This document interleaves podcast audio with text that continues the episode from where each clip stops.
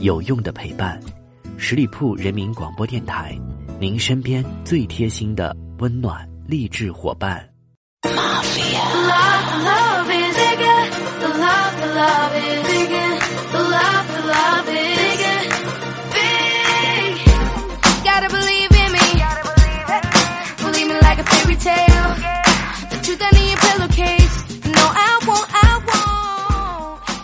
Hello，各位亲爱的小伙伴们，欢迎你们继续停留到十里铺人民广播电台的精彩节目。现在来到出发吧，好奇心，我是晶晶。火力全开的夏日，现在已经启用了它的烧烤模式。那在我们大西安的温度已经飙升到了四十度以上。在这样一个酷暑难耐的夏季，听说空调和西瓜简直是绝配。但是在我们日常生活当中呢，我们大家也难免会遭受到一些烦人的小东西的袭击。如果问你这个世界上最致命的动物是什么，你也许会猜出很多看似凶残的动物，比如说老虎啊、狮子啊、蛇等等的。但是事实上，在这样一个世界上，最具杀伤力的动物就是你跟我身边的小小的蚊子。在这里，我要告诉大家，蚊子每年造成的死亡人数竟然高达七十二万五千人，这样一个数字是非常惊人的。其他的动物都没有这么多，比如狗呢，每年也造成两万五千人的伤亡。每年大概也会有一百人死于狮子之口，蛇大概每年造成差不多五万人的死亡。但是为什么蚊子会有这么强大的杀伤力呢？其中呢有两个最主要的原因，第一就是每个人每年都会接触到蚊子，第二呢就是蚊子会传播一些疾病，包括寨卡、黄热病、登革热和乙脑等等的。全世界百分之四十的人口都受到登革热的威胁，其中在非洲每一分钟都有一个儿童死于疟疾，所以蚊子传播的疾病是非常致命的。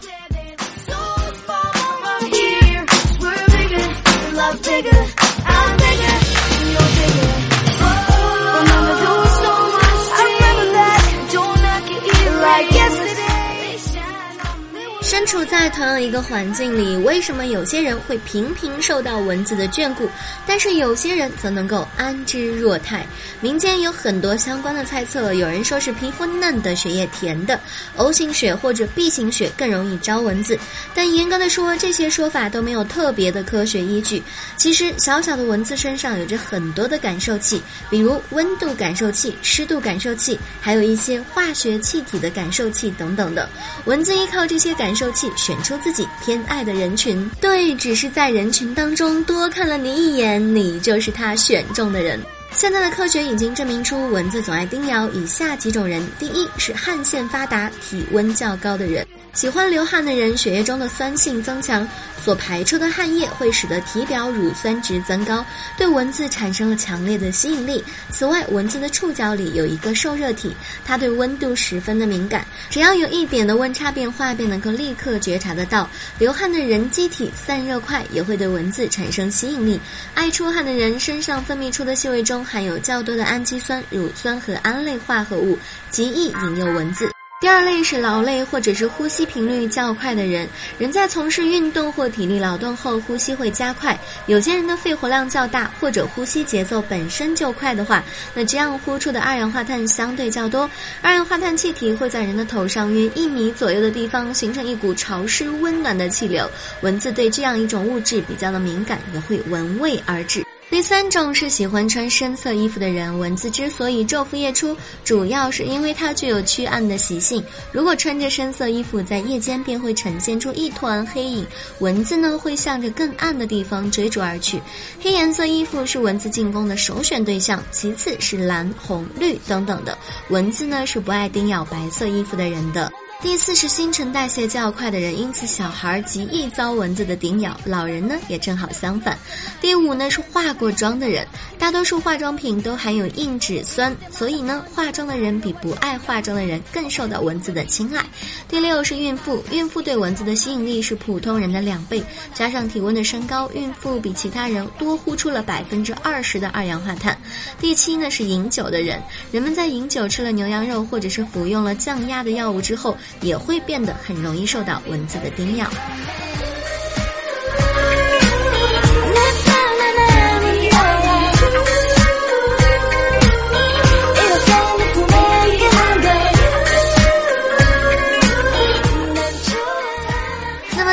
防蚊虫才最有效呢？第一种是清除环境积水，蚊虫卵在干燥缺水的情况下是处于治愈状况的。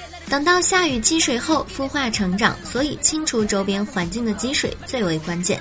第二呢，是可以安装纱门纱窗，阻止蚊子长驱直入。休息的时候使用蚊帐，可以减少人蚊的接触。第三是使用驱蚊剂，驱蚊剂的有效成分是避蚊胺、驱蚊酯，可以涂抹于手臂、脸颈、小腿等皮肤裸露处。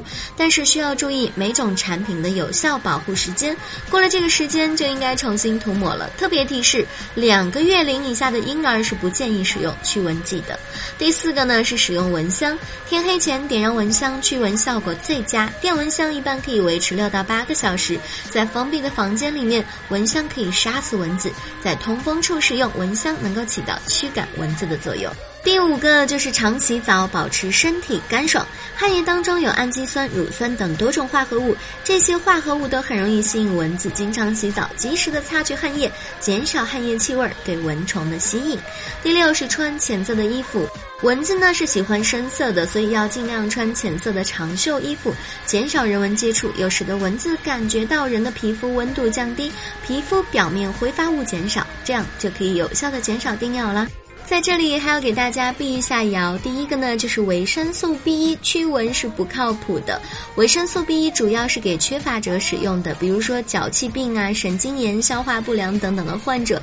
国内知名科普机构果壳网曾经在谣言粉碎机主题站发表了一篇题为《维生素 B 一驱蚊不靠谱》的文章。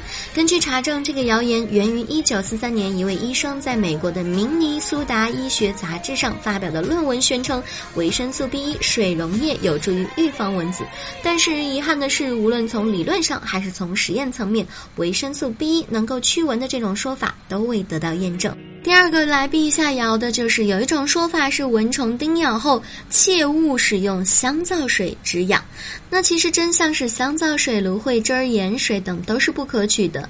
香皂水呢有些清洁的成分，不易在皮肤上久留，容易过敏加重症状。芦荟汁儿呢有很多种，只有个别种类的芦荟才有止痒消肿的作用，但是不能够一概而论。而且盐水冲泡皮肤，如果皮肤有破溃的话，将加重伤口，增加愈合难度。因此，以上方法都不建议大家使用。第三个要辟谣的就是蚊子是不能传播乙肝的。越来越多的动物实验和流行病学的研究证明，乙型肝炎是不会通过蚊子叮咬传播的。有科学家用了吸引阳性患者血液的蚊子去叮咬猴子和黑猩猩，但得到的结果是试验动物没有被乙型肝炎病毒感染。一些科学家在疟疾流行率较高的地区长期观察，监测结果显示，在蚊子叮咬的高峰季节，并没有发现急性乙型肝炎的发病率。像疟疾一样明显升高，乙型肝炎病毒在蚊子体内是不能够生存的，经过蚊子的消化会很快的死亡。蚊子吸血时注入人体的是它消化道分泌的唾液，而不是血液。所以根据目前的研究所知，蚊子是不能够传播乙型肝炎的。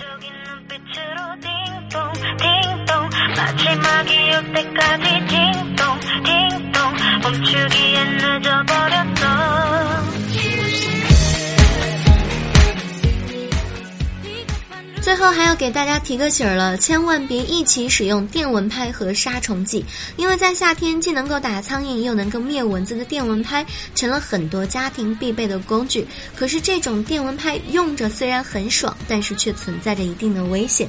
当杀虫剂接触到电蚊拍产生的火花后，真的会发生爆燃的，并且很快将电蚊拍烧着。因为普通的家用杀虫剂里面都含有除虫菊酯，酯类呢是可燃品，杀虫剂中的助推剂也是可燃的。电蚊拍工作时产生的电压能够达到上千伏，杀虫剂接触到火花会立即发生爆燃。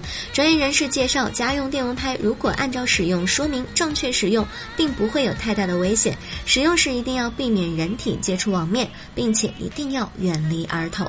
好了，听过我们今天的节目，不知道你对消灭蚊子这项技能有没有更多的掌握了呢？好了，以上就是今天节目的全部内容。再次感谢朋友们的认真聆听。如果你对的节目有什么好的意见建议，欢迎在下方留言，我看到的话呢也会及时的回复大家。同时在节目最后，依然要欢迎广大的朋友们来关注我们十里铺人民广播电台的微信公众号，每天都有精彩内容分享给大家。今天节目就是这样，我们下个周五再会吧，周末愉快啦，拜拜。